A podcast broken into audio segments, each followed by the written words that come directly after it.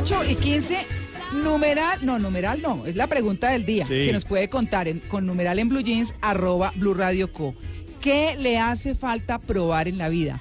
A propósito de nuestros dos super invitados que ya nos acompañan en la mesa de en Blue Jeans para hablar de esos nuevos sabores y de esas nuevas propuestas que hay en la cocina y que nos tienen fascinados. Así es, María Clara. Mire, con el numeral en Blue Jeans, Julián Escobar dice, me hace falta probar aguacate con panela triturada. Muchos me han dicho que es riquísimo. Sabe que yo no he podido, y sé que en Brasil se comen mucho el aguacate dulce. Sí, Pero yo no he yo no me lo, no lo concibo distinto de limoncito y salecita o es una fruta, para ellos es una Claro, fruta. es que es una fruta. Sí, es, una fruta, por, de por la de pepa. hecho, es que de hecho hace muy poco en Medellín eh, pusieron, inauguraron un bar de aguacates. Y precisamente hay cócteles de aguacate, De todo. cremas de aguacate, todo lo que tiene que ver con aguacates.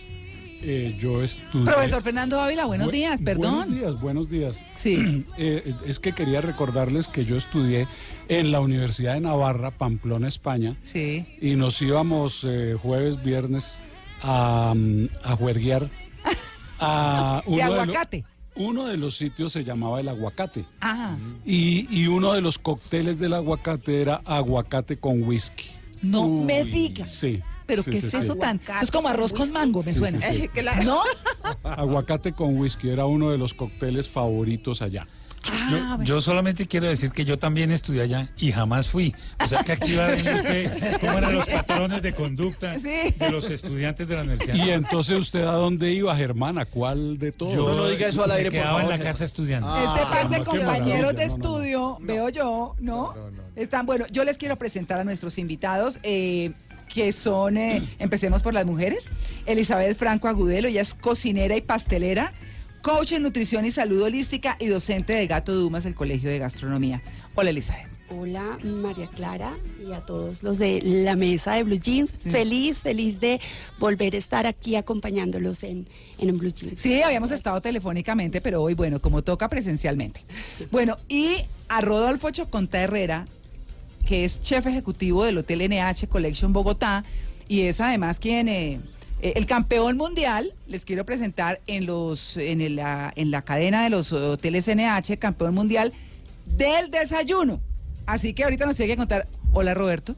Hola María Clara, ¿cómo estás? A todos, buen día. Ay, ustedes no se imaginan a Roberto en acción. Chéverísimo. ¿Sí? Yo que lo vi en un evento. Picando.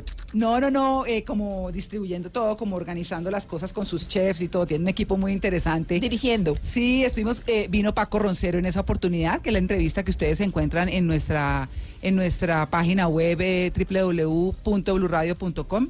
Y pues bueno, eh, ese es el jefe, ¿no? Paco Roncero. Es el jefe, es el, el líder, Ajá. es la persona que nos eh, orienta, nos ayuda. eh, trabajamos con él y con Oscar Ajá. de Sanceloni, eh, desarrollando nuevas experiencias, Sí. nuevos sabores para todos los hoteles de la compañía. Claro. Es, es un departamento dedicado a investigar y a crear. Bueno, y además imagínense a conquistar a los comensales de los hoteles. Así que vamos a hablar de todas esas cosas eh, eh, rarísimas, distintas que estamos escuchando hoy, que estamos viendo en las cartas, no solo de los hoteles, sino también están enseñando en las escuelas de gastronomía y están enseñando eh, y están presentando, por supuesto, en distintos restaurantes. Uno se va y se encuentra ya unas cosas rarísimas y dice, pues bueno, probemos, María pero Clara, eso es lo rico. Pero no solo en restaurantes y, y hoteles, sino también en la casa de uno. Ya se está empezando a, están empezando a llegar esos sabores nuevos a la casa. Entonces ya está la esposa de uno con quinoa, con, Claro, cúrcuma, Y vamos a ver, sí. como dice la Las gente por ahí, semillas de chía. Eso con qué se come. Eso con qué se come. ¿Y bueno, para la- qué sirve, ah? Claro, y la canción entonces. La canción ya, ahora a mí, ya están votando la gente, pero que están votando mucho por Sí, sí. la Eh, sí, batalla. Simón, Me Simón va ganando en esta batalla. Me preocupa eso. Yo voy tranquilo.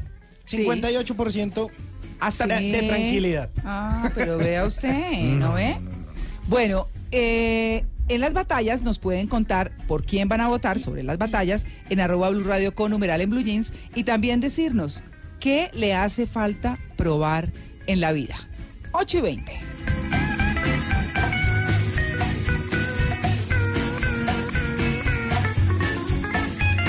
¿Qué dicen nuestros oyentes? Dicen varias cosas. María Clara Carlos Campos, con el numeral en Blue Jeans, dice: Me hace falta probar los panes que hace Body Balastro. Cada vez que veo su programa, me muero por comer un pedazo de torta. Lo bueno es que el otro año abren una de sus sucursales aquí en Medellín. Y Tatiana nos dice con el numeral en Blue Jeans: Me hace falta probar la cerveza Guinness. Es una cerveza negra Ah, sí. irlandesa que es buenísima. Deliciosa. Bueno, son las opiniones que Esa sí se consigue aquí muy fácil. Ah, no, eso sí es consigue, fácil. sí. Un pub ahí, facilísimo. 8 y 20. Sabor amigo, sabor amigo, sabor amigo. Blue jeans, el fin de semana es para estar en blue jeans.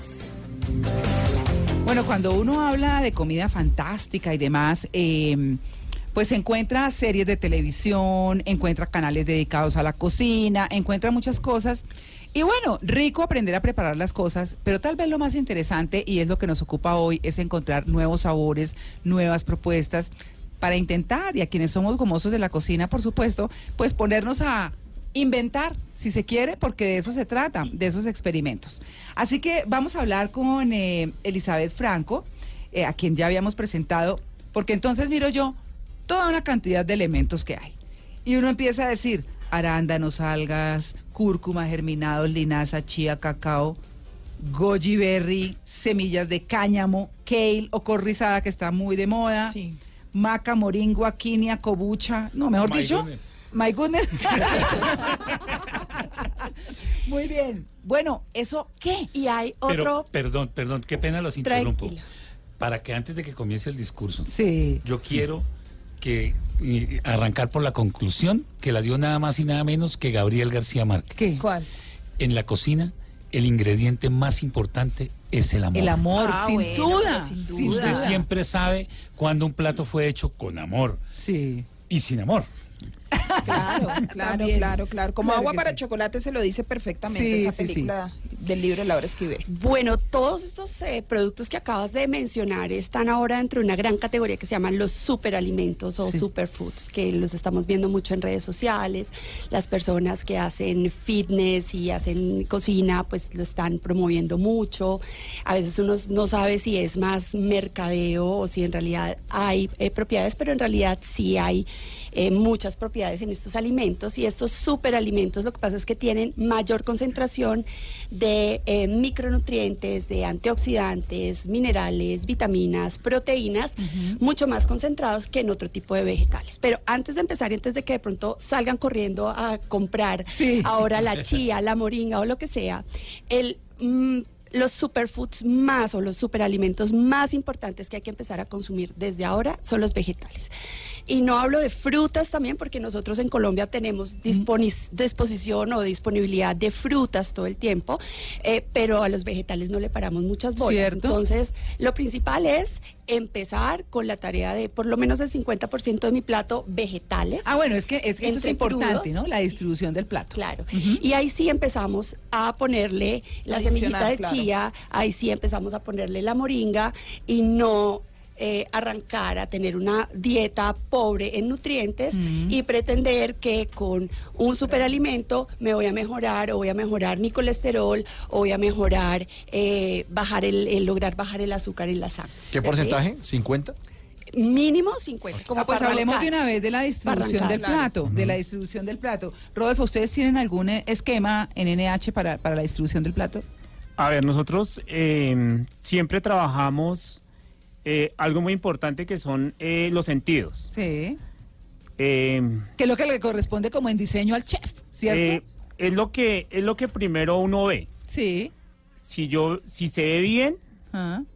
eh, eh, genera un aspecto positivo. Esa es como la estética. Como la estética, si Sí. tiene colorido, si tiene presentación, si tiene brillo, mm, causa sensación, invita a probarlo. O sea, la comida con brillo lo, lo- le llama a uno más la atención. Sí, la comida que, que es fresca, que está viva, Ah, ok. que, que tú ves que tenemos los germinados recién cortados, las flores recién cortadas, que todo es muy fresco. Ok. Ujú. Eso es lo que a, a O sea, nosotros primero nos, la vista. nos genera un bastan- bastante impacto. Es lo que primero nosotros trabajamos. Ya empezamos a trabajar lo que son combinaciones. Sí. Que sean coherentes, que yo pueda hacer una combinación, hablábamos del aguacate. Ajá. El aguacate en un smoothie yo lo puedo combinar divinamente con lulo, puedo ponerle un poquito de panela orgánica, unas semillas de chía Ay, eso suena rico la combinación de Sí. aguacate con y lulo. tengo que buscarle ¿y un panela? complemento que sea un cítrico, Claro. como ah, puede ser eh, mandarina. Ah, Entonces ya empieza uno a hacer un desarrollo de producto. Ajá. Si a mí como chef me gusta y me parece que esa combinación es asertiva, empezamos a hacer talleres sensoriales Sí. internamente Sí. para, para lograr crear un, un producto que realmente cumpla con las expectativas que la persona viene a, a buscar esas sensaciones. Yo digo, sí, se ve rico, delicioso, Mm, pero lo más importante es que sepa a, a lo que es saber. Sí. O sea, para nosotros, ¿qué es? Primero es aparentar Ah, y luego ser. sí. Es como ah, una- aquí la cosa es otra. Como una- Claro, porque la comida por los por los ojos. ojos, claro. Claro. Es como un paradigma que tenemos nosotros. Nosotros Sí. primero, en el desarrollo, hablamos con, con el equipo de NH. Mm. Primero aparentamos todo. O sea, primero la apariencia y luego tenemos que ser sostenibles. Tenemos que serlo. Claro, uno no puede desilusionar con algo que se ve Con un mal súper... sabor, claro. Sí, Claro. se ve súper lindo y no sabe tan rico. Exacto. O sea, es como, como una, uno de los secretos eh, en la cocina. Ah, ok. Sí. y ya empieza uno a experimentar, a, a mirar. Nosotros en Colombia tenemos un gran privilegio, Ah. que estamos ubicados estratégicamente donde Zona encontramos tórrida. todo el año Mm, todos nuestros productos, eh, las frutas, eh, verduras, vegetales, eh, las semillas que están de moda las podemos encontrar deshidratadas, algunas frescas. Es simplemente un tema de, de investigación y empezar a mirar realmente qué es lo que nos gusta y qué es lo que le gusta a, a las personas que, que nos buscan eh, para encontrar sensaciones nuevas. Eh, Rodolfo, yo quiero preguntar, eh, antes de seguir, por supuesto, con Elizabeth, y es para nuestros oyentes que no conocen qué es un smoothie. ¿Qué es un smoothie? Sí. Un smoothie es una bebida que tiene particularidades eh, que nos aportan eh, micronutrientes, que nos aportan eh, Antioxidantes también. antioxidantes, que nos ayudan a quemar grasas. ¿Y, eso, ¿Y eso es mezcla de qué? eso es mezcla de, pueden ser en agua, pueden ser eh, trabajados con yogur griego. Pueden ser trabajados con leche de arroz, Ah. leche de soya, leche de almendras. Ahí ya viene un poco más el gusto de, de la persona. Sí. Nosotros manejamos una barra donde tenemos a disposición eh, los productos para hacer las mezclas. No somos como tan, simplemente tengo cuatro o cinco jugos, Mm. cinco smoothies y usted mire a ver cuál quiere. No, le tenemos una barra de frutas, de vegetales, de leches. Bueno, ahí, ahí yo le pregunto, le pregunto a Elizabeth, deme una receta de un smoothie.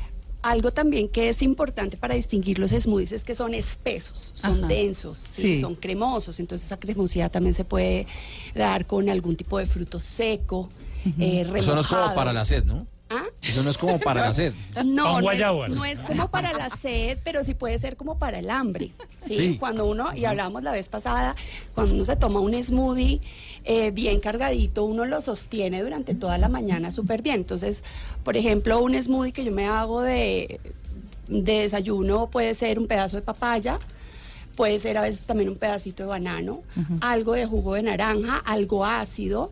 Le meto espinacas, le meto de pronto algunas hojitas de acelga, le meto un pedazo de zucchini, le meto un pedazo de cocombro, eh, porque estoy ya en el punto de poner un poco más de vegetales que de frutas. Pero cuando uno quiere incursionar en el tema del smoothie y que el color verde y que el sabor de pronto del vegetal no es tan amable para uno, pues se recomienda incrementar un poquito la fruta, pero siempre mantener algún tipo de vegetal o de hoja verde, porque nosotros no estamos acostumbrados a consumir vegetales desde el desayuno y eso es súper importante, eso es como una tarea. ¿no? Empezar a consumir vegetales en el desayuno que nunca lo hacemos. Y obviamente, o semillitas de chía, ¿sí? que aportan muchísimo calcio, que aportan fibra, o semillas de linaza, que también son súper poderosas y también em, dan mucha saciedad, em, y ponerle algún tipo de fruto seco remojado que al tener grasa pues nos va a dar esa textura eh, cremosa, dulce y espesita. Bueno, y para cerrar esta media hora en la que hemos avanzado algo en el tema. eh, Vamos en la entrada hasta ahora. Estamos en la entrada, pero habíamos hablado de la distribución del plato. Lo que dicen es que el medio plato debe ser vegetales, eh, medio plato debe ser la eh, cuarto de plato la proteína y el otro cuarto de plato que falta es eh, el carbohidrato. Eso es lo que se dice que normalmente debe ser y demás. A veces nos excedemos y volvemos medio plato a la harina y por eso nos volvemos Claro, así un claro. poquito. Nos pasamos del 100%. Claro. Claro, y que hay que empezar a comer primero los vegetales, con eso la sensación de llenura es más rápido y no se llena uno primero con las harinas y demás. Bueno, eso, mejor dicho, Son son truquitos, sí. tip- tips ahí eh, chéveres. Bueno, muy bien, estamos hablando de los nuevos sabores en la cocina. 8 y 31. 8 y 40 minutos de la mañana. Bueno, vamos a continuar hablando de los temas de cocina, pero hablemos de los términos, profesor Fernando Ávila. Sí, smoothie o smoothie, que decían ustedes ahora. Ah. Eh, Word Reference eh, dice que se puede mm, decir en español batido, que creo que sería lo más adecuado para estos casos. Claro. Otras traducciones que proponen, pues según el, el contexto o según los ingredientes, Ajá. es granizado, batido de frutas. Y cuando se refiere a una persona, en España le, le dirían salamero, aquí le diríamos meloso, Ah, La claro. porque también se usa como adjetivo para eh, cier- ciertas conductas humanas. Claro. Qué peligro, qué peligro una persona melosa. Pero un granizado es cuando ya lleva hielo, ¿cierto? Que es frito. Es frío. Sí. Ah, bueno. Pues bueno, muy De bien. frutas congeladas, sí. Vamos a seguir hablando entonces de esto, pero yo les quiero contar antes la historia. Hay una, hay varias series realmente en Netflix de cocina. Eh, hay una que en lo particular me encanta, que es Chef's Table, como la mesa del chef. Eh, y ya sacaron la versión de Chef, Francia. Chef Tables Francia, exactamente. Eh, me encanta. No solamente cuenta las historias, sino uno podría deducir que casi todos esos chefs que están mostrando, que son los más reconocidos mundialmente en sus regiones, primero han tenido estudia- eh, eh, historias duras, difíciles como personas, pero además han sido corajudos. Pero ¿cómo, es- ¿cómo es la serie, María Clara? O sea, ¿cómo- un episodio que te cuenta. Un ¿Qué hace? ¿Qué episodio ves? cuenta la historia, cuenta quién es el chef, por qué es particular, que es lo primero que cuenta, y después cómo es todo su entorno. Casi todos tienen huerta, sacan los sabores de su imaginación o caminando por sus mismas huertas. Pero les quiero contar una historia muy especial y muy chiquita de Jeon Kwan. Jeon Kwan es eh, una monja budista que está en Corea del Sur y que practica la cocina como un ejercicio espiritual. Pero el resultado es absolutamente sorprendente. ¿Qué pasa con ella? La historia que cuenta es que en lo personal ella era una niña de 17 años, hija de una familia campesina en Corea del Sur, y ella sencillamente eh, un día a los 17 años murió su mamá y sintió que se había quedado muy sola y e hizo como una comparación en, en decir, bueno, si mi mamá se desapareció de la noche a la mañana y esa gran tristeza no la he podido superar, pues yo también me voy a desaparecer de la noche a la mañana de mi casa. Se fue y golpeó en el templo budista donde Sí. él vive. Y cuando golpeó, eh, le salió, obviamente, una, uno diría, bueno, pensábamos que, la- que los monjes budistas eran solo hombres Sí, y hay monjas. y ella también es rapada. Es tal cual como ver a un hombre, a un monje budista, pero, pero ella, bueno, es mujer. Y resulta que entonces le abrió la puerta una monje budista, una monja budista, y le dijo, ¿y por qué vienes a quedarte? Sin haberla conocido, eso fue el saludo que le dio, ella le dijo, no, eh, ¿cómo lo supo? Dijo, yo sé que usted viene a quedarse, y bueno, ahí empezó su vida por, eh, en, en el templo budista, y entonces tiene una filosofía muy interesante y todo surge y ella se conoce porque eh, hay un chef budista muy famoso en Nueva York y entonces la trajo, la conoció y la trajo e invitó al periodista de experto en gastronomía del New York Times y le dijo, e invitó varios, varios periodistas expertos en gastronomía y el del New York Times, que era el que más le interesaba, dijo, "Ay, una monja budista aquí para enseñar, pues no. Entonces eh, dijo, no, no voy. cuando el chef se enteró, que es un chef francés que vive en Nueva York, cuando él se enteró que no iba a venir, le dijo, lo llamó y le dijo, usted no se puede perder comer con esta monje budista. Usted no lo puede hacer. Y dijo, ¿pero por qué? Dijo sencillamente porque Jeon Kwan es filosofía de vida a través de la comida.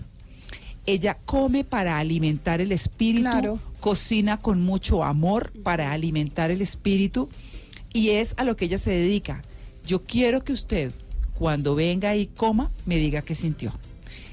Entonces este periodista se va y él es el que está en pedazos contando la historia en, el, en, el- en esta serie y dice que nunca en su vida había comido y se había sentido feliz como se sintió ese día. O sea, toda la sensación que tuvo, todo lo que le transmitió la alimentación, la, el agradecimiento que tiene esta chef, Jeon Kwan, cuando, cuando cocina, todo lo que mezcla, ella sale y pasea por su bosque y sencillamente por lo que ella siente en su cuerpo, escoge las plantas con las que va a cocinar. Ella no come carne, por Es que, ejemplo. María Clara, yo creo que esa es la conexión que nos genera una serie eh, como, como Chef Table, que lo que nos muestra es la conexión verdadera que tenemos que tener con los alimentos, es volver a repensar Mm. cómo sirven los alimentos al organismo y la diferencia de cómo nosotros los tratamos. Es increíble porque cuando usted ve muchos capítulos, al final se da cuenta que llega a un restaurante y la comida como se la sirven no es lo que usted quisiera ver. Entonces, hay una conexión, nos reconecta con los alimentos y con el servicio que nos prestan los alimentos a los seres humanos. Eso me encanta. Exactamente. Entonces, mm, para concluir la historia, ella pasó toda su vida, o ha pasado toda su vida en ese templo budista, que además es lindísimo. Es una casita de esas típicas orientales con las esquinas eh, como encurvadas, ¿cierto? Y, y ella sencillamente dice que ella lo que intenta es transmitir eso. Va una vez a la semana a una escuela de chefs en Seúl, enseña, transmite su conocimiento desde lo que ella maneja, que es la emocionalidad con la comida y la felicidad. Y este chef, norte, este eh, periodista del New York Times dice sencillamente que él siente una paz muy grande cuando come su alimentación, que es una sensación supremamente diferente. Y la verdad es que es muy interesante. Mírenlas. Hay unas que son, bueno, el de, el de el chef que estudia en la ciudad, que se cambia de país, que tiene aspiraciones, que las estrellas Michelin, que todas estas cosas, pero que a la hora de la verdad, eh, digamos, cada uno tiene su particularidad. Su historia. Y su historia, ¿cuál es la suya, Roberto? Em, pues, ¿qué le digo? Em, creo que la cocina es pasión Sí. y tiene que ser un apasionado de tiempo completo.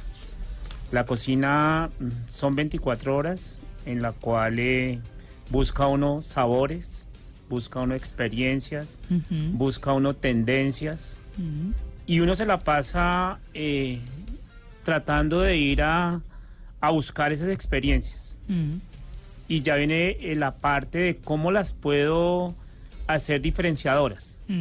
Cómo puedo sacarle el mejor provecho a los ingredientes. Pero entonces, Roberto, cuéntenos cuál es ese desayuno con el que usted se ganó el campeonato mundial en su cadena hotelera. Básicamente, mm, nosotros empezamos a hacer eh, ensayos Sí, con nuestros productos locales. sí. Somos muy afortunados porque tenemos una gran variedad de huertas, de productos locales. Estamos en, en un sitio estratégico.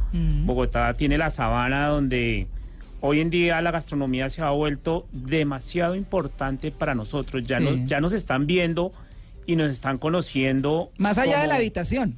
Como, como punto de referencia. Sí. Ya no es simplemente mm, la gente está acostumbrada a ir a un hotel a simplemente a pernoctar, Sí. sino a buscar experiencias. Ya es una parte diferencial decir, mire, tengo un restaurante donde yo voy exclusivamente a buscar una sensación nueva.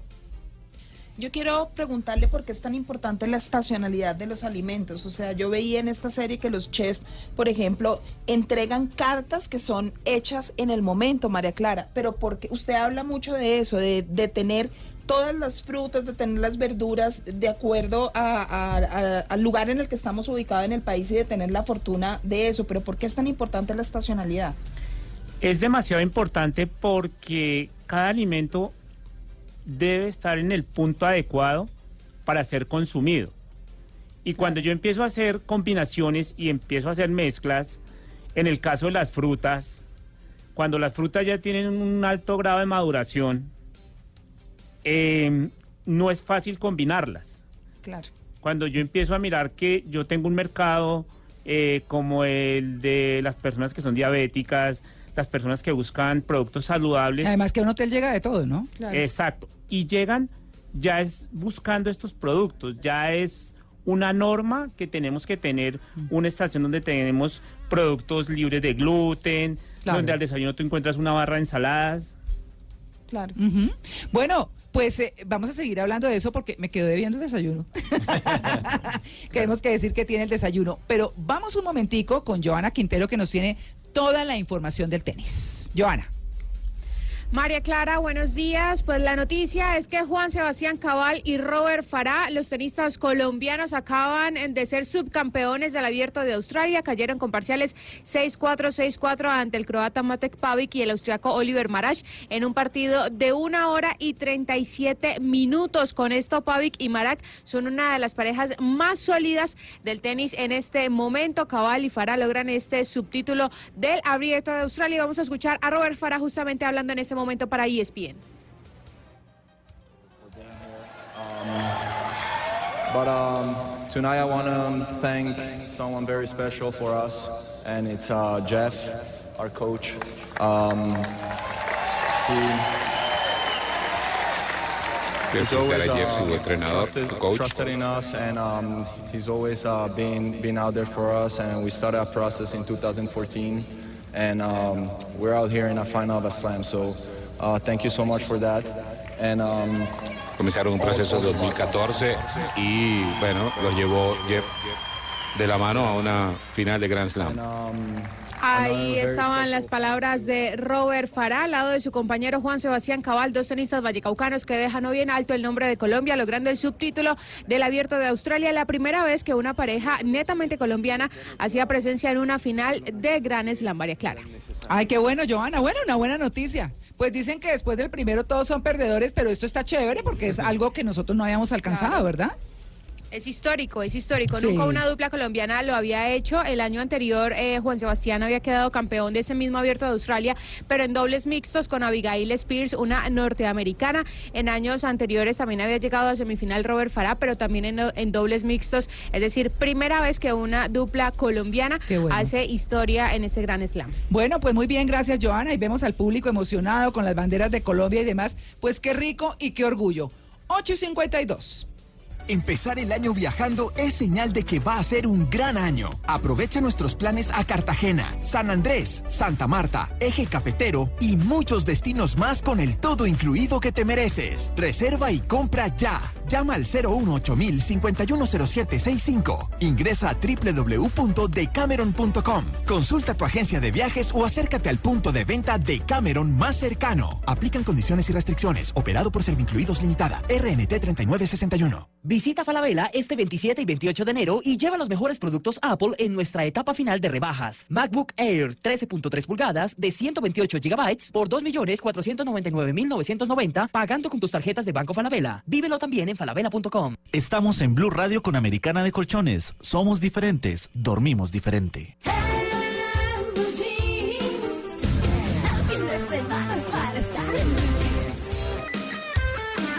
Bueno, Manga tiene la misma, Germán Manga tiene la misma inquietud que yo. Es verdad, porque tenemos nada menos que el chef Rodolfo Chocontá, que es un campeón mundial eh, de gastronomía con desayuno. Con desayuno. Entonces yo quisiera que volviéramos a ese tema, porque entre otras cosas, aquí al exalumno de la Universidad de Navarra, si hay algo que sea destemplado, simple, sin ninguna importancia, es el desayuno en muchos países europeos. Le dan un cafecito, un, una croissant, y si acaso un juguito. Y chao. Con excepción de Gran Bretaña, mm, en Europa los desayunos son pésimos. Sí. En cambio aquí en América, México, semejante opulencia y tal, no sé qué. Pues dígame a mí un café caldo, Tacuba. un caldo con huevos santanderianos. Claro, desayunos cosa lleva Un mote, mano, con arepa amarilla. Entonces, Rodolfo, eh, eso que usted hace es el culto al desayuno. Me parece una cosa muy interesante. ¿Y la gente acude con, con mucho entusiasmo a eso? Eh, pues eh, la verdad sí. Eh, la gente va buscando eh, cosas nuevas al desayuno y afortunadamente hemos logrado tener un producto de alto nivel. Pero si yo tuviera que llevar, por ejemplo, un huésped extranjero, y entonces él me pregunta, ¿qué voy a encontrar allá? ¿Qué es la maravilla con la que me van a atrapar? ¿Qué es lo que usted ofrece allá que es tan importante y tan atractivo y tan de buen sabor? Bueno, te voy a contar. Nosotros tenemos nuestro desayuno distribuido por estaciones. Sí. Cada estación eh, tiene una característica especial que tiene que tener un producto local.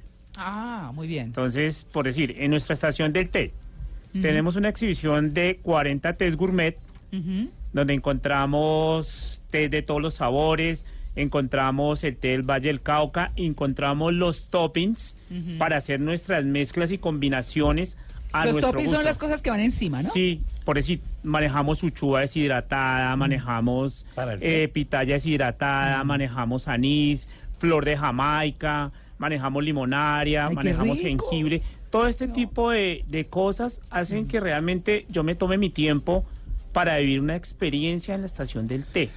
Tenemos los relojes, tenemos ¿Relojes? No eh, los relojes para que los tés cumplan su tiempo en el momento que se mezclan con el agua. Todo es un ritual, nada es eh, a la ligera, todo Ah. Pero uno está... tiene ahí parado al lado a alguien que le dice, use el No, relojito y a- haga esto y todo. Ahora cuando hay muchos salones de té en Bogotá, usted va, le ponen un dispositivo especial y le ponen o un reloj de arena o un reloj digital y le dicen, mire, a los cinco minutos cuando esté, simplemente haga la descarga del té y ahí usted prueba el verdadero sofisticación qué tan impresionante. Sí, ya es con reloj y pues está y hay-. ¿Y hay, est- hay estación de carnes también? Tenemos estación de carnes frías, tenemos estación de embutidos. En los quesos, pues tenemos los nuestro quesitos, queso, que es nuestro queso paipa, que es Paipa. queso de denominación de origen, que es espectacular. Tratamos mucho de trabajar los productos locales. En la estación de panes se hizo un desarrollo gigante que fue buscar la elaboración de panes con productos completamente naturales empezamos a trabajar que, que no es simplemente el pan que está pintado de amarillo, de rojo, de Sí. verde, Mm. de azul. Ah, ¿sí? Es lo que hablábamos en un comienzo. Primero aparentar y luego ser. Sí. Empezamos a trabajar, ¿qué fue? El pan de maíz. Hacer ensayos para que realmente sepa maíz. En una Ah. presentación impecable. Sí, eso es chévere, como el de tienda de Y es maíz, algo que es buenísimo. que impacta mucho a, a nuestro huésped europeo. Encontrar un pan de un color rojo cuando lo prueba eh, y lo combina con alguna mantequilla de maní, de lulo, encuentra en el fondo un sabor a betabeles. Uno dice, ¿verdura con pan? Sí. Pero es algo que son combinaciones que, que van a la medida Exóticas. exóticas. Claro. Tenemos un pan de, de uva isabelina Ujú. que nosotros poco pues le damos uso en la cocina, Sí. pero, pero uno trata de buscar estos productos que son completamente locales Qué chévere. y que nos aportan eh, en todo momento. Tenemos la estación del Corner Fresh, que es la estación donde están los batidos. La esquina fresca. La esquina saludable, Sí. que es algo que ha sido una sensación Ah. porque es preparado eh, a la vista. Ah, o sea, eso es como cuando uno va al hotel y entonces, es que yo estaba en el NH de Cali, ¿no? Entonces, eh, va uno y, ¿cómo quiere los huevos? Bueno, en cualquier hotel. Y entonces usted los quiere pericos, con jamón, con champiñones, con... qué. Entonces, lo mismo es con los batidos. Lo mismo con los batidos. Tenemos toda eh, una exhibición de productos. Tienes un recipiente donde tú haces tu combinación. Se la das al chef que está en la estación, le dice, mire, yo quiero que me prepare esto con determinada leche. Y ya, sale. Ah, ok. listo. Ya después... ¿Y eso es de lunes a lunes? Eso es de lunes a lunes. Tenemos un horario espectacular que abrimos a las 5 de la mañana. Manga ya está haciendo fila. No, yo estoy viendo dónde va a ser mi próximo desayuno Sí. Con, con María Clara Gracia Buitrago. ¿Cierto? Claro, sí, saliendo de que- aquí. De trabajo, desayuno de Tú en la estación de lo fresco y yo en la de lo salvaje allá. Sí. Todos muy invitados. eh, de verdad que eh, ha sido un éxito total. Pues igual tenemos la estación de show cooking de los huevos. Esta Ajá. también empezamos a trabajar con la línea saludable. Incorporamos 16 productos de solo vegetales, donde usted encuentra variedad de pimientos, variedad de tomates. Ahora con el tema de los huevos, hay mucha gente, o sea, ha generado una tendencia de que solo se preparan con la clara, ¿no? Y se combinan Sí, con una serie pero- de vegetales. Que cuando se más está en dieta y si no se quiere que... de- Sí, se haga daño la yema. Ahí el tema es que, claro, la clara se consume porque es un aumento grande de proteína. De proteína, Pero lo que la gente no sabe es que sin la yema esa proteína no se asimila. No friegue. O sea, O sea, que eso es una noticia. Les estoy botando esa bomba porque la gente dice voy a comer un montón de proteína. Y resulta sí, que se no. comen las cuatro claras, botan la yema o compran ya las claras listas para hacerse su tortilla porque tiene más proteína y resulta que esa proteína no se asimila bien si no está la presencia de la grasita que tiene la, La yema de yema. uno. No, esa sí es toda. Ah, Entonces, ahí tiene. es preferible comerse, digamos, Póngame la cortinilla de última hora. Última hora. Claro. Es Esa es una hora culinaria. Eso es una Sí. chivaza, la no chiva culinaria. un huevito completo y de pronto una clara extra o dos claras Ajá. Extras. Y ahí sí puedes eh, asimilar mejor ese, e- esa proteína. No, no, no, pero qué noticia, no, no, dicho.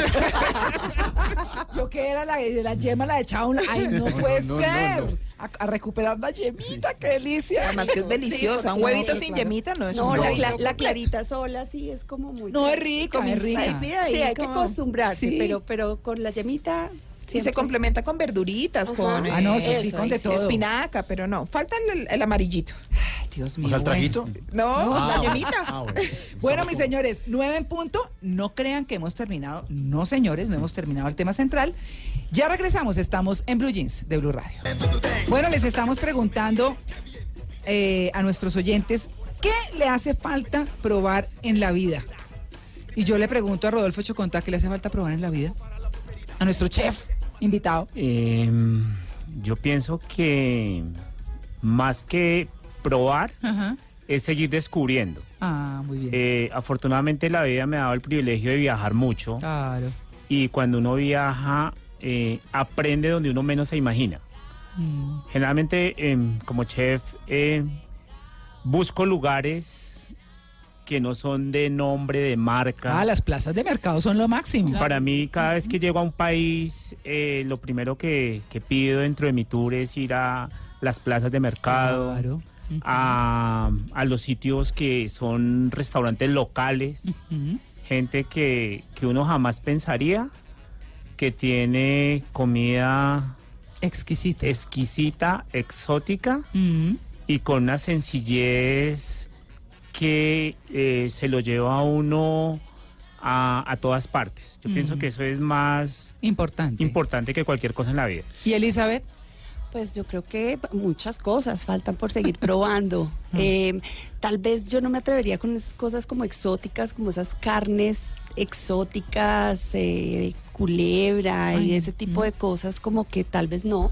Eh, descubrir muchos más vegetales, por supuesto, y mirar también cómo, eh, cómo, cómo se puede también en, esta, en este país que podemos cultivar cualquier cosa Mm. que podamos mirar y seguir descubriendo cosas nativas que teníamos Mm. acá en la eh, en Colombia y poder probar, por ejemplo, todas esas papitas nativas que ahorita están saliendo y que son absolutamente divinas y deliciosas Mm. Y chiquitas y, y chiquiticas. Entonces, ese tipo de cosas, ¿no? Sí. Como como tal vez eh, ir descubriendo sabores que han sido autóctonos nuestros de aquí de, de Colombia y que no que no hemos probado, que no estamos familiarizados con ellos. Yo le quiero hacer esa misma pregunta a Maritza Mantilla. que es aquí la Hola, experta- Mari. Buenos días. Buenos La días. experta en viajes que vive dando vueltas por el país y por otros países. Sí, señor. Y, que conoce tanta gente, ha hecho tantas cosas. ¿Qué le falta por hacer y qué le falta por probar en la vida, Maritza? Escuche. Probar eh, esas sopas raras de Asia. No, La no, sopa de tigre y dragón de la que yo hablaba ahora, no, no, que es gato y serpiente. No lo logro. Y también me, costa, me, co- me cuesta mucho trabajo el tema de los olores de las especias en India. Yo sé que hay mucha gente amante de esa comida, pero a mí me da muy duro. Bueno, a propósito de eso que está diciendo Maritza, en Chef's Table está el chef más importante de la India y dice que quien dijo que el curry era lo más eh, significativo, Significativo. de la India. No lo es, es que se me empieza por G el, el nombre, pero no me acuerdo en este Jengibre. momento. ¿Ok? Eso es oriental. Además, por G, no, no. Imagínese, hágame el favor. No, eso, mejor dicho, profesor Ávila, aquí a su compañero de Navarra, hágame el favor. Esa lista de mercado suya. revisarle el diploma. Ay, no sé si está. Bueno, en fin. Pues sí, entonces el curry que dice que no es, que quien dijo que hay muchas otras cosas. Hay además Muchísimas. como 30 clases de curries, algo así, Ajá. ¿cierto? Y, de- Entonces- y pimientas, y todas las que pimientas y quieran. todas y todo. Pues bueno, Pero es que son miles. Por ejemplo, con, con la comida china pasa una cosa muy similar. Hmm. Y es que la gente eh, asocia la comida china con la versión de la misma que han hecho los norteamericanos. Sí. La- Ay, la no. que se- y no tiene nada que ver con la de allá. La la de gran acá. escuela gastronómica, que es la de Cantón, Sí. es la que, digamos, se ha irradiado por aquí, por América y, y por muy buena parte del mundo. Pero es un país un poquito más extenso que Estados Unidos donde hay montones de escuelas gastronómicas y, y de una enorme complejidad, porque ese es el único pueblo, creo yo, en la tierra que se come todo lo que se mueve. Gracias, tienen Mauro. Sin distinciones y sin ascos. Bueno, gracias Mauro que me acaba de encontrar Gagan. Se llama el chef.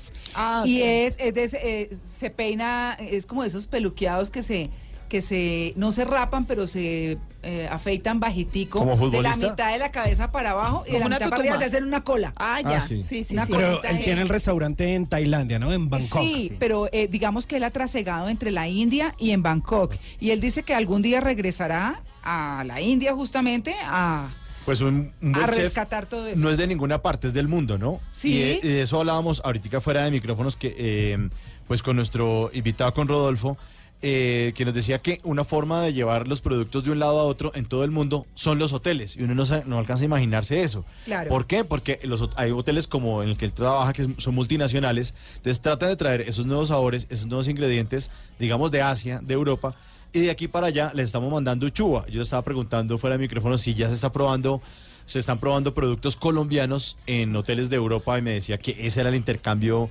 culinario, Cultural. sí, y de paladar. Claro, así como Gagán es el mejor chef, porque así fue catalogado el mejor chef de Tailandia, eh, el mejor chef del ramen en la China, en el Japón, perdón, es un eh, chef neoyorquino que siempre sintió como fascinación Iván por las Orkin, asiáticas. Sí, que es- el restaurante se llama Iván Ramen. Exactamente, es espectacular. Él estuvo primero en la China, se regresó, luego se volvió para la China y ahora está otra vez en Nueva York. Pero es un chef. ¿Ustedes han tomado, han comido ramen? Bueno, Es tomado, comido. No, no, es amo, una, amo, amo. no, eso es el mejor caldo con pasta que uno se Sí, eso puede es caldo tomar. con pasta. Lo máximo. Huevo. Voy a decir Y el nombre. En Wok, para mí venden el mejor ramen en Bogotá. Sí, No, pero yo la puedo llevar como a cuatro o cinco más. ¿Sabe, Sí. sabe que hay, hay? hay en las guías que usan los mochileros, como decimos Sí. comúnmente, Sí. asiáticos que vienen por acá a dar vueltas y tal, unos sitios de ramen en Bogotá muy curiosos y siempre son unos lugares recónditos, extraños, baratos y buenos. Sí, también a propósito de ramen, también hay otro lugar que es como en Bogotá, en la 54 con novena, que se llama Amen Ramen, eh, que también venden un ramen espectacular. Ah, bueno. Ese es el Ah, famoso, pero hay un, sí. un chiringuito de un japonés Ajá. en la 93. Al lado del parque, la- Pero abajo. no en el parque, Sí, no, abajo. abajo. En un centro comercial medio es- decadente. sí. ¿Cómo se llama? Él es ¿Cómo? el que... No, yo he ido. Y es un ramen. Él es- espectacular. ese es el mejor Es el- ramen. ¿Sí? Creo lo Es mismo. de un japonés. Estoy de acuerdo con usted totalmente. Dirección, ¿cómo es? No. Es abajo del, 93. del parque de la 93. Pero en la parte norte o sur. No, Al bajando lado donde hacia era el Cinema Paraíso. Ah, Bajando por el norte. Donde Sí. usted ve un centro comercial feito, ahí. Sí. Sí, está así súper tinieblo, escondido, pero, ese es, el mejor Estoy completamente de acuerdo. Y también quería subrayar algo que dijo Mauricio, así como, como si cualquier cosa. Y es súper importante. Lo que dijo, acaba de decir Mauricio ahora fue la obsesión de uno de los grandes intelectuales colombianos de todos los tiempos, Mm. que es don Germán Arciniegas. Sí. Porque nosotros siempre hemos visto Europa, la presencia de Europa en América y no al revés, la presencia de Ajá, América en claro. Europa. Ah, sí, sí. Y desde el punto de vista de la gastronomía, solamente la papa transformó completa y radicalmente todas las tomate, costumbres. el y el tomate. El chocolate.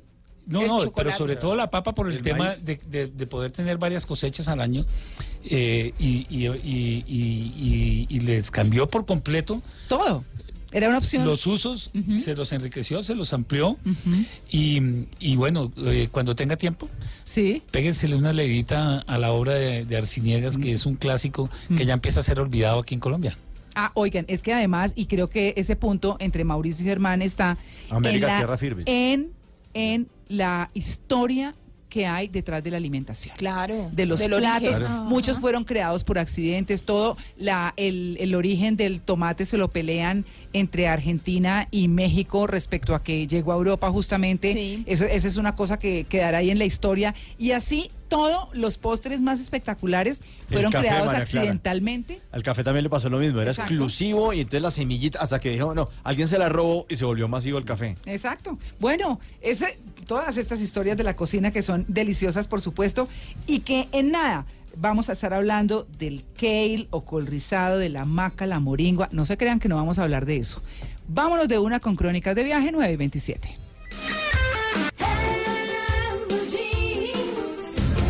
fin de semana es para estar en blue jeans. Ay, bueno, es- es- todos estos temas y todas estas añoranzas. Pero bien, seguimos con la cocina. Y ahora sí vamos a cerrar como es y como toca. Hablando de todos esos germinados y toda la moringa y la quinoa y todo esto. Entonces vamos a hablar en términos prácticos. Nosotros, ¿cómo podemos involucrar estas cosas nuevas en nuestra comida? ¿No? Hablemos un poquito, por ejemplo, de algo que suena mucho, que es la cúrcuma. ¿Qué es la cúrcuma, Elizabeth? La cúrcuma es un, un rizoma eh, mm, emparentado con el jengibre, delicia. eh, que tiene un color, eh, una Rojo, pigmentación ¿no? amarilla súper fuerte, que es la, la curcumina. Ah. Y ese elevado contenido de esa sustancia hace que la cúrcuma sea un gran desinflamatorio y también ayude en procesos de desintoxicación. Eh, la cúrcuma, para realmente aprovecharla, uno tendría que consumir bastante cúrcuma y realmente no es un sabor que sea muy amable. ¿No? ah. Entonces, claro, pues ahí uno lo, lo empieza a tomar como terapia o lo le pone un poquito al arroz o a la quinoa, pero realmente ahí no es que vayas a tener como tal un, un eh, gran em, efecto o beneficio. Ahí lo que tendrías que hacer es hacer un extracto, ¿sí? Mm. Extraer el zumo de la cúrcuma fresca. ¿Pero la venden en polvo también? También la venden en polvo, deshidratada, que también es muy buena, y en cápsulas. Para el que no le gusta de pronto la cúrcuma y quisiera, y quisiera consumirla para esos beneficios antioxidantes, perdón, y antiinflamatorios, podría consumirla en tableticas. O sea que eso es más medicinal realmente que... No, pues también es rico, uno se va ¿Pero qué- pero por qué ejemplo, da? ¿Sabor ácido, sabor qué o qué? No, es un sabor propio de la, de, de, De- la sí. cúrcuma. Sabe porque como no a es cúrcuma, más o menos. ¿Ha probado la cúrcuma? Como cominoso, ¿no? Como comino. Sí, sí, sí. Un poquito como a comino. Entonces, Yo, por ejemplo, lo mezclo con un poco de zanahoria un extracto de zanahoria con, con cúrcuma y ahí tengo un montón de vitamina A, por ejemplo. El arroz Ah. con cúrcuma es delicioso, María Clara. Con ¿Sí? buen ajo y cúrcuma queda exquisito. Pero que uno prepara el arroz normal.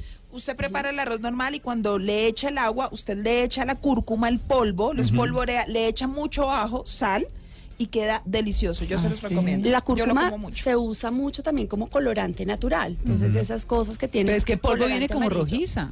Sí, es, Es entre amarillo. amarillo, rojizo, Sí. bien fuerte. Y se le echa qué, por ejemplo, como ¿Qué? colorante natural.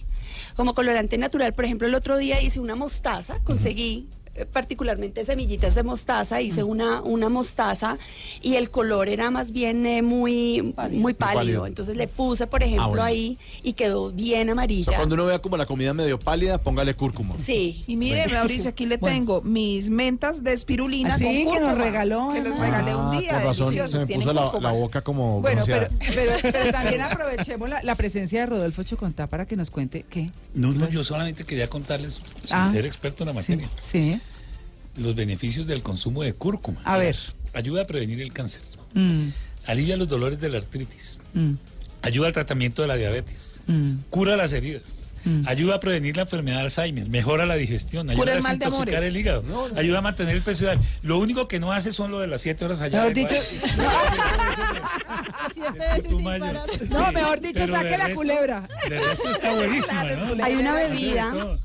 Hay una bebida que se está haciendo mucho con cúrcuma, que es la famosa leche dorada, que se hace a partir de leche de almendras, cúrcuma Ah. y un poquito de endulzante. Mm. Eh, y ayuda mucho también Pero a- por a la ejemplo, miren, yo desinflamación. veo eh, es tendencia en redes sociales, por ejemplo, Sí. la leche de almendras. Entonces todo se prepara con Todo leche de con leche de almendras, pero Pues, todo viene en caja. ¿eh? Pero bueno, ¿cómo se puede hacer una leche de almendras casera? Sí, el, el mayor error de cambiar leche de vaca por leche de almendras es comprar la, la leche de caja.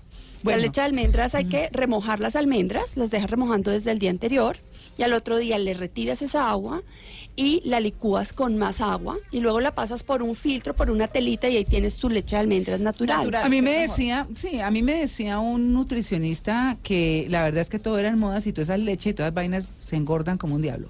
Porque eso Tiene que azúcar. arroz, que, ale- que almendras, que soya, que engorda muchísimo, o sea, mucha cantidad de cosas. Y la leche es leche, la leche de vaca, no frieguen. El resto pues son ahí jugados de cosas.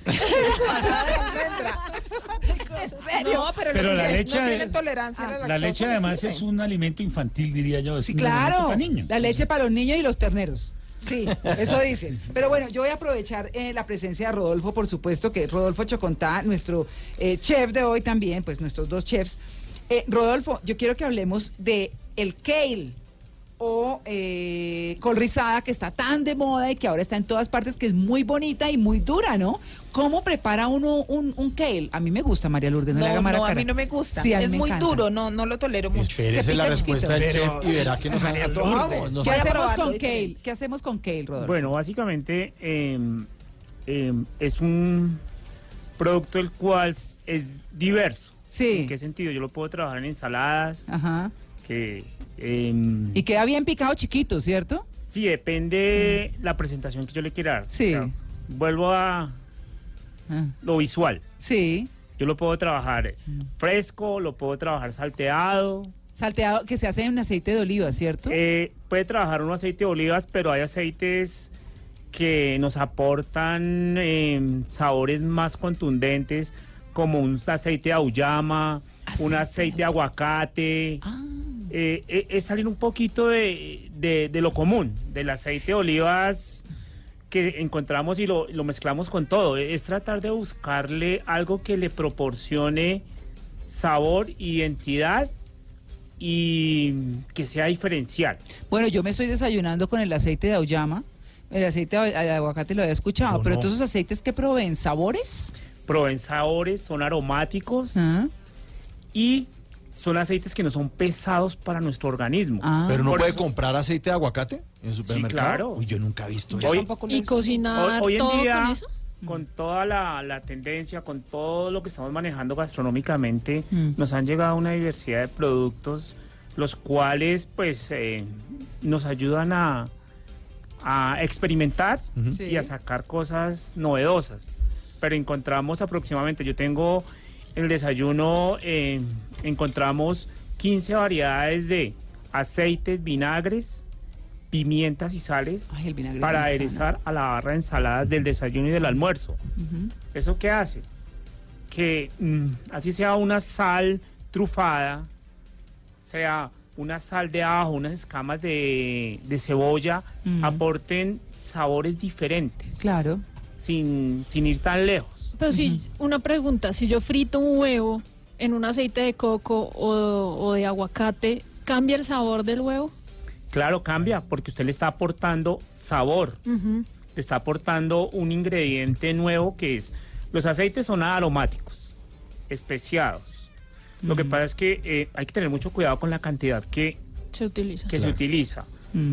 Pero básicamente, pues, Sí, porque el aceite es aceite y da grasa. da grasa. Sí, Hay claro. que tener también en cuenta otra cosa, que bueno, el aceite de coco eh, tolera temperatura, el aceite de aguacate no. El aceite de aguacate hay que consumirlo crudo. Ah. Y otra cosa con respecto al kale, que es muy chévere, porque mm, bueno, el kale es muy rico en calcio, el, el kale es muy rico en proteínas, en aminoácidos, pero también a veces es difícil de digerir porque es muy fibrudo. Entonces, en cuanto al kale, se recomienda mucho masajearlo con un poquito de grasa, de aceite de oliva, sal, jugo de limón y uno lo masajea ahí cinco minutos. Y se ablanda. Y se ablanda. Y otra de las maneras en las que yo uso mucho el kale es aumentar, por ejemplo, eh, las verduras dentro de algo que normalmente no lo tiene, como una salsa boloñesa, por ejemplo. Entonces la pico muy chiquito, el kale se cocina y ahí estoy aportando fibra, estoy aportando proteína, estoy aportando Y eso es fácil de conseguir también, la col rizada. Sí, Sí, Exacto, es está súper de a moda. Muy de moda, un El kale es una pero col rizada, pero yo quiero mm, Agregar. decirles para Sí. qué sirve. O sea. Ah, Es muy bien. Sirve para prevenir la osteoporosis, para prevenir las fracturas y la pérdida de densidad ósea. Es bueno para la visión, para la piel, para prevenir el cáncer de pulmón y el de boca. Tiene eh, además eh, propiedades que favorecen el hígado. Ayuda a regular el colesterol, combate la artritis, desórdenes autoinmunes tenemos- y su efecto vuelve a ser el mismo. No sirve para lo que dice Maya ya. Para eso sí no. Es un buen alimento, pero lo de las 7 es para El Puerto 7 Leguízamo. veces sin parar. Bueno, muy rápidamente, porque no, tenemos un minuto. Eh, ¿Qué es la maca? La maca es un tubérculo peruano. Sí. Es, eh, lo, es un, un alimento ancestral de los indígenas. ¿Se consigue acá? Mucha Sí. energía. ¿Para qué se usa? Mucha fuerza. Eh, es, da- es básicamente es energético. Eh, ayuda también en temas de desintoxicación. Por acá tengo otras cositas sobre la maca. Eh, lo usan mucho harina. para infertilidad. Y en harina también, se, se consigue, ¿no? Eh, tiene aminoácidos esenciales, tiene algo de proteína también. Se consigue en harina, se consigue en cápsulas. Y la manera de utilizar de pronto la maca y la manera de utilizar todos estos superalimentos es hacerlo de a poquitos, ¿sí? Mm. No empezar a consumirlo ni diariamente tampoco, aunque hay gente que, que lo consume de manera diaria como manera terapéutica. Eh, pero es, por ejemplo, eh, la harina, añadírselo a un batido, no smoothie, sino un batido. Sí. Eh, y lo podemos añadir en los batidos en la mañana. Pero aquí sí llegamos al punto. Les Sí, quiero contar, sí. señores. ¿Qué? La maca aumenta la libido. Eso. La maca puede mejorar la Eso sí disfunción eréctil. Ay, me encanta. La maca se puede usar para mejorar la fertilidad. La maca mejora la salud de la próstata. La maca es una hierba energizante, por lo que mejora tu rendimiento sexual. Que quede claro que no estamos diciendo hamaca, sino sino maca. No, la maca, sí, porque la maca de pronto no mejora el rendimiento sexual. No es una creo. muy cómoda. Una maca. Sí. Yo lo que creo es que lo que probó María ya fue maca en el Putumayo. Pues es- dieron- se la debió dieron ser una mezcla de varias cosas. Pero tenía que ser de- alto contenido de maca. sí, maca y palamaca. Bueno, ¿en qué podemos usar? Semillas de cáñamo y moringa. Bueno, las semillas de cáñamo eh, son semillas de, de la cannabis sativa, de una variedad eh, que tiene muchísimas proteínas y muchísimas grasas. O sea, no eh, siembren, la- buenas. no siembren las, las eh, eh, no siembren el cáñamo, sino cómenselo. sí. Sí, Em, tiene un sabor particular, más de, de hierba aromática, diría Sí. yo. Entonces, se la mezcla mucho en bowls, por ejemplo, la agregan también a batidos. Se puede mezclar, por ejemplo, con la quinoa, Mm. eh, durante la cocción de la quinoa o la cocción del arroz integral, agregar un poquito de, de semillas de cáñamo es bastante, bastante rico. Y se hace leche, María Clara.